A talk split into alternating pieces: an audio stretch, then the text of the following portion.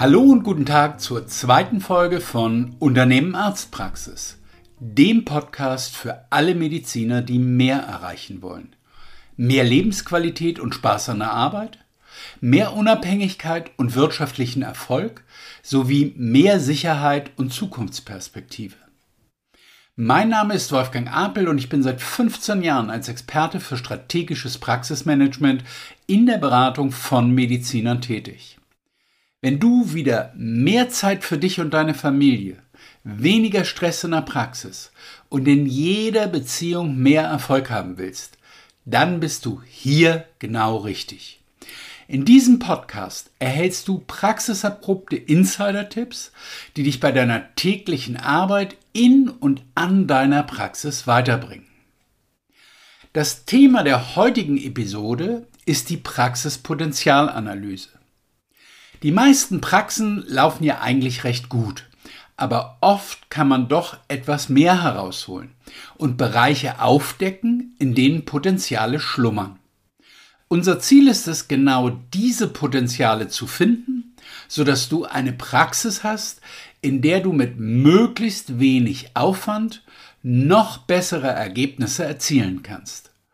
Und darum beginnt bei Medicom eine Zusammenarbeit im Normalfall mit einer Praxispotenzialanalyse.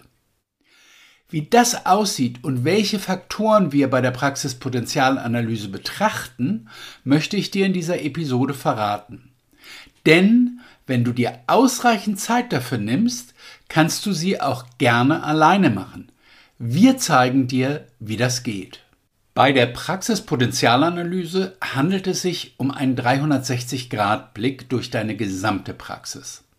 Am Ende weißt du ganz genau, wo du mit deiner Praxis stehst und an welchen Schrauben du drehen kannst, um deine Ressourcen zukünftig besser zu nutzen und somit mit weniger Aufwand mehr Umsatz zu machen.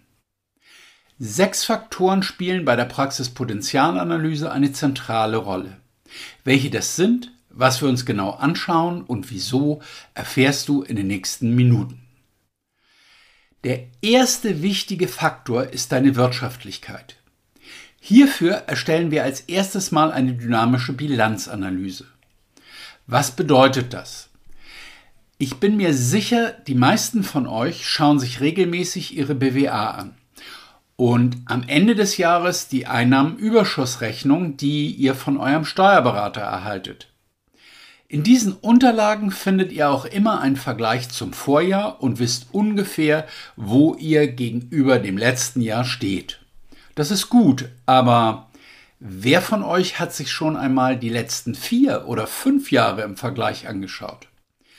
Denn hier liegen die wirklich wichtigen Informationen versteckt. Nur wenn du mehrere Jahre nebeneinander legst, kannst du sehen, wie sich bestimmte Bereiche in deiner Praxis über die Zeit verändert haben. Und noch viel wichtiger, du kannst auch sehen, was diese Veränderungen in deiner Praxis bewirkt haben. Im nächsten Schritt setzen wir deine Zahlen dann in Relation zum Markt. Das ist eigentlich recht einfach, denn das Statistische Bundesamt stellt die Bilanzzahlen von Arztpraxen sortiert nach Fachrichtungen und Größe zur Verfügung. Jedermann kann sich diese Zahlen aus dem Internet ziehen und ansehen. Wir vergleichen also in diesem Schritt deine Zahlen mit dem Bundesschnitt der Praxen deiner Fachrichtung und Größe. So sehen wir direkt, wie wirtschaftlich deine Praxis im bundesweiten Vergleich ist. Im nächsten Schritt vergleichen wir deine Praxis dann mit anderen vergleichbaren Praxen. Ich habe in den letzten 15 Jahren über 250 Praxen kennengelernt und beraten und kenne deren Zahlen wirklich ziemlich gut. Aus diesem Schatz suche ich eine oder noch besser mehrere Vergleichspraxen heraus, die gut zu deiner Praxis passen. Warum machen wir diese ganzen Vergleiche und was haben andere Praxen mit deiner Wirtschaftlichkeit zu tun? Das erklärt sich am besten an einem einfachen Beispiel. Wenn ich eine Praxis in München mit dem Bundesdurchschnitt vergleiche, dann erkenne ich daraus direkt zwei Dinge. Erstens, sind die Einnahmen gleich, macht die Praxis in München am Ende trotzdem weniger Gewinn. Wieso? Weil die anfallenden Personal- und Raumkosten höher sind als im Schnitt. Um das auszugleichen, muss die Praxis in München also auch mehr einnehmen als beispielsweise eine Praxis auf dem Land. Und zweitens würde es mich sowieso irritieren, wenn die Einnahmen gleich wären. Denn in München gibt es viel mehr privatversicherte Personen als im Durchschnitt der Bundesrepublik. Der Bundesschnitt liegt gerade mal bei 11 Prozent, während man in München von deutlich über 20 Prozent privatversicherter Patienten ausgeht. Das bedeutet, wenn eine Praxis in München nur ca. 25 Prozent Privateinnahmen in der Auswertung stehen hat, dann weiß ich direkt, hier läuft was nicht ganz so optimal. Und das bringt mich auch schon zum zweiten Teil der Praxispotenzialanalyse. Denn wenn wir mit den Bilanzen durch sind, folgt die Patientenanalyse. Und zwar sowohl dein aktueller Bestand als auch dein Zulauf, also wie viele neue Patienten du jährlich neu dazugewinnst. Interessant ist hier neben den absoluten Zahlen natürlich vor allem auch der Anteil von Privatpatienten sowie die demografische Verteilung deiner Patienten. Welche demografischen Merkmale wichtig sind, unterscheidet sich vor allem durch die Fachrichtung und die individuelle Ausrichtung deiner Praxis. Nehmen wir als Beispiel einmal eine gynäkologische Praxis. Als Inhaber einer gynäkologischen Praxis brauchst du einen stetigen Zufluss an jungen Patientinnen. Circa 80 Prozent deiner neuen Patientinnen sollten zwischen 20 und 30 Jahren alt sein. Wenn du unter diesem Durchschnitt liegst, wird der Umsatz deiner Praxis sich langfristig nicht besonders gut entwickeln und du solltest dringend etwas verändern. Was genau du verändern kannst, Darüber sprechen wir auf jeden Fall in einer späteren Folge. Neben dem Alter ist aber auch wichtig zu sehen, welche Behandlungen bei den meisten Patienten angewandt werden. Da das auch wieder von Fachrichtung zu Fachrichtung unterschiedlich ist, bleiben wir doch gerade mal beim Beispiel von eben. In einer gynäkologischen Praxis kannst du deinen Umsatz ziemlich einfach signifikant steigern. Und zwar, indem du für eine erhöhte Nachfrage nach Vorsorgeuntersuchungen sorgst und mit einer zeitgemäßen Verhütungsberatung. Letztere führt in vielen Fällen weg von der Pille hin zur Spirale. Gut für die Patientin und gut für deinen Umsatz. Deshalb schauen wir uns an, wie viele Spiralen du im Jahr legst wie viele Pillenrezepte du verschreibst und in welcher Relation das zu deinem Patientenbestand steht. So können wir dir ganz sicher sagen, an welchen Stellschrauben du drehen musst, um deinen Umsatz und damit dein Ergebnis weiter zu optimieren. Es folgt der dritte Faktor der Praxispotenzialanalyse, die Zuweiseranalyse. Das Thema Zuweisermanagement wird allgemein unterschätzt. Dem Kieferorthopäden und Chirurgen unter euch ist die Bedeutung von Zuweisern natürlich klar. Aber auch viele andere Facharztpraxen können von der Zuweisung durch Kollegen profitieren. Und dazu gehören eben nicht nur HNO, Urologie, Orthopädie und gastroenterologische Praxen. Ein gutes Zuweisermanagement macht sich für fast alle Fachrichtungen sehr deutlich im Ergebnis bemerkbar. Das Thema Zuweisermanagement ist ebenso umfangreich wie vielschichtig. Denn solange du genug aktive Zuweiser hast, ist auch der Strom an genau den Patienten, die du dir in deiner Praxis wünschst, gesichert. Die Veränderungen passieren hier nicht von einem Tag auf den anderen, sondern es ist ein schleichender Prozess. Aber nach ein paar Jahren wirst du den Unterschied deutlich spüren. Wie gesagt, das Thema ist sehr umfangreich und liegt mir auch sehr am Herzen. Heute will ich hier nicht allzu sehr ins Detail gehen, aber es wird auf jeden Fall eine Episode geben, die sich nur mit diesem Thema beschäftigen wird. Wenn du also mehr zu diesem Thema wissen willst, dann abonniere am besten direkt diesen Podcast und du siehst es sofort, wenn die Episode dazu erscheint. Jetzt geht es nur darum, was wir aus den Zuweisungen für deine Praxispotenzialanalyse ablesen können. Hierfür analysieren wir die Zuweiserstatistik, die uns deine Praxissoftware liefert. Wir schauen uns an, wer deine Top-Zuweiser sind und wie sich diese über die Jahre verändert haben. Und zwar vergleichen wir sie ähnlich wie bei der Analyse deiner Wirtschaftlichkeit über die letzten vier bis fünf Jahre. Und du wirst direkt sehen, steigt die Zahl meiner Zuweisungen oder sinkt sie? Wer sind meine wichtigsten Zuweiser? Hat sich das vielleicht verändert? Wer überseist mir immer weniger Patienten und woran könnte das liegen? Was kann ich tun, um von dieser Praxis wieder mehr Zuweisung zu erhalten? So weißt du ganz genau, wie deine Zuweisungen aktuell aussehen und kannst ableiten, wie sich diese in der Zukunft weiterentwickeln werden. Denn wie gesagt, für die meisten Praxen sind die Zuweisungen essentiell wichtig, um einen steigenden Patientenzufluss zu sichern. Nachdem wir uns nun also deine Patienten sowie deine Zuweiser genauer angeschaut haben, kommt ein weiterer wichtiger Faktor deiner Praxis, dein Team. Der vierte Teil der Praxispotenzialanalyse ist also eine Personalanalyse. Dazu erstellen wir eine Mitarbeiterübersicht. Da sind alle deine Mitarbeiter aufgeführt, was genau deren Aufgaben sind, wie lange sie schon dabei sind, das Alter, die Wochenarbeitszeit, Urlaubstage, Gehalt und weitere Extras, die sie erhalten.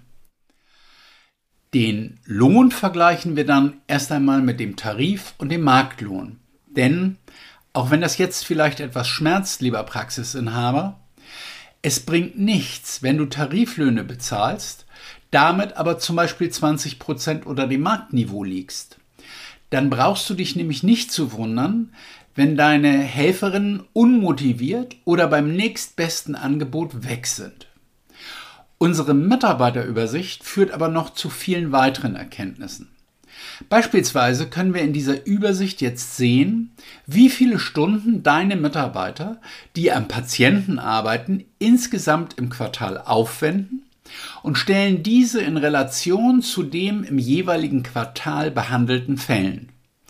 Wir machen also eine Fallstundenanalyse und schauen, wie diese in Relation zu den Fachkollegen ausfällt. Dann können wir dir ganz klar sagen, Entweder deine Personalkosten sind zu hoch, weil du im Vergleich zu deinen Kollegen gleicher Fachrichtung zu viele Mitarbeiter beschäftigst, hier besteht dann entweder Optimierungsbedarf bei den Prozessen und Abläufen oder Weiterbildungsbedarf bei den Damen. Oder eben genau andersherum. Bei dir in der Praxis ist es immer so stressig, weil du für die Anzahl deiner Fälle viel zu wenig Personal hast. Wir sehen aber noch zwei weitere wichtige Dinge in der Mitarbeiterübersicht. Einmal, ob dein Personal zu deinen Patienten passt und zwar nicht zu denen, die du schon in deiner Praxis hast, sondern zu deinen Wunschpatienten. Also denen, von denen du gerne mehr in deiner Praxis hättest. Nehmen wir nochmal die gynäkologische Praxis als Beispiel. Hier wollen wir ja junge Frauen zwischen 20 und 30 als Patientinnen gewinnen. Also ist es ideal, wenn in deiner Praxis auch junge Frauen arbeiten. Denn diese geben deinen potenziellen neuen Patientinnen ein gutes Gefühl. Sie sind sich ähnlich und fühlen sich verstanden und abgeholt. Und der letzte Punkt der Mitarbeiterübersicht sind die Beschäftigungsjahre, die wir uns da anschauen. Da rechnen wir ganz einfach den Durchschnitt aus. Ich denke, du weißt bereits, worauf ich damit hinaus will. Klar, wenn bei der Analyse herauskommt, dass die durchschnittliche Beschäftigungsdauer in deiner Praxis bei zum Beispiel elf Monaten liegt, dann wissen wir, dass hier etwas nicht gut läuft. Und dann müssen wir herausfinden, was das ist und wie wir es ändern können. Das machen wir aber nicht in der Praxispotenzialanalyse, sondern erst später bei den Maßnahmen. Wir fassen also zusammen. Punkt 1, wir analysieren die Wirtschaftlichkeit deiner Praxis. Punkt 2, wir schauen uns deine Patienten genauer an. Punkt 3, wir analysieren deine Zuweiser. Und Punkt 4, wir analysieren dein Team. Wenn wir all diese Informationen haben, erfolgt der fünfte Faktor und das ist eine Analyse der Prozesse und Abläufe. Das allerdings ist ein Punkt, den du nicht ganz alleine umsetzen kannst. Denn um die Prozesse und Abläufe wirklich zu erkennen, braucht es den Blick von außen. Du könntest aber zum Beispiel deine Praxismanagerin oder Erstkraft mal für einen Tag in die Praxis eines befreundeten Kollegen schicken und im Gegenzug kommt dessen Praxismanagerin oder Erstkraft mal für einen Tag zu dir. Wir bei Medicom lösen das, indem wir eine erfahrene Trainerin aus unserem Team für einen halben Tag bis Tag zu dir in deine Praxis schicken. Zu einer Hospitation. Es kommt also eine Trainerin in deine Praxis und begleitet dein Team für einen Tag. Sie schaut sich an diesem Tag alles in Ruhe an, unterhält sich mit deinem Team und stellt viele, viele Fragen. Und ich verspreche dir, da erfahren wir Dinge über deine Praxis und dein Team, die du wirklich noch nicht weißt und die du in einem normalen Gespräch auch niemals erfahren würdest. Zum Beispiel waren wir mal in einer Praxis, da stellte sich heraus, dass die Helferinnen nicht mit der EDV vernünftig umgehen konnten. Das lag schlicht daran, dass die EDV definitiv technische Probleme hatte und einfach nicht so funktionierte, wie sie das sollte. Aber die Mädels hatten sich nicht getraut, das dem Inhaber zu sagen. Sie hatten Angst, dass er sie dann für nicht kompetent hält. Solche Probleme müssen aber erkannt sein, um sie zu lösen und somit den Praxisalltag effizienter zu gestalten. Ebenso interessant, und auch das erfahren wir nur in der Hospitation, ist der Umgang mit den Patienten am Telefon. Es würde jetzt sicherlich den Rahmen sprengen, hier auf alle Details und besonderen Feinheiten beim Telefonieren einzugehen. Aber auch dazu werden wir noch eine gesonderte Podcast-Folge machen. Kurz gesagt ist der Umgang mit Anrufen in den meisten Praxen wirklich noch nicht optimal. Patienten, die anrufen, müssen viel zu lange warten. Zudem gibt es in manchen Praxen auch echt technische Probleme mit dem Telefon da die Leitungen komplett überlastet sind. Oder es bildet sich vor der Rezeption schon eine lange Schlange, weil die Helferin nicht weiß, wo sie zuerst hinlangen soll, Telefon oder vor ihr stehenden Patienten. Zurück zur Hospitation.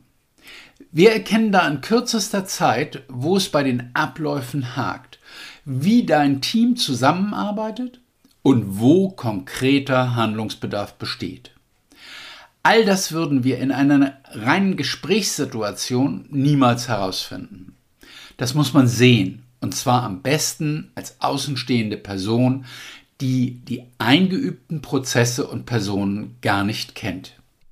Und jetzt sind wir schon beim sechsten und letzten Faktor der Praxispotenzialanalyse. Das ist das Personal- und Patientenmarketing. Nachdem wir uns deine Praxis detailliert von innen angeschaut haben, schauen wir jetzt, wie sieht die Praxis von außen aus?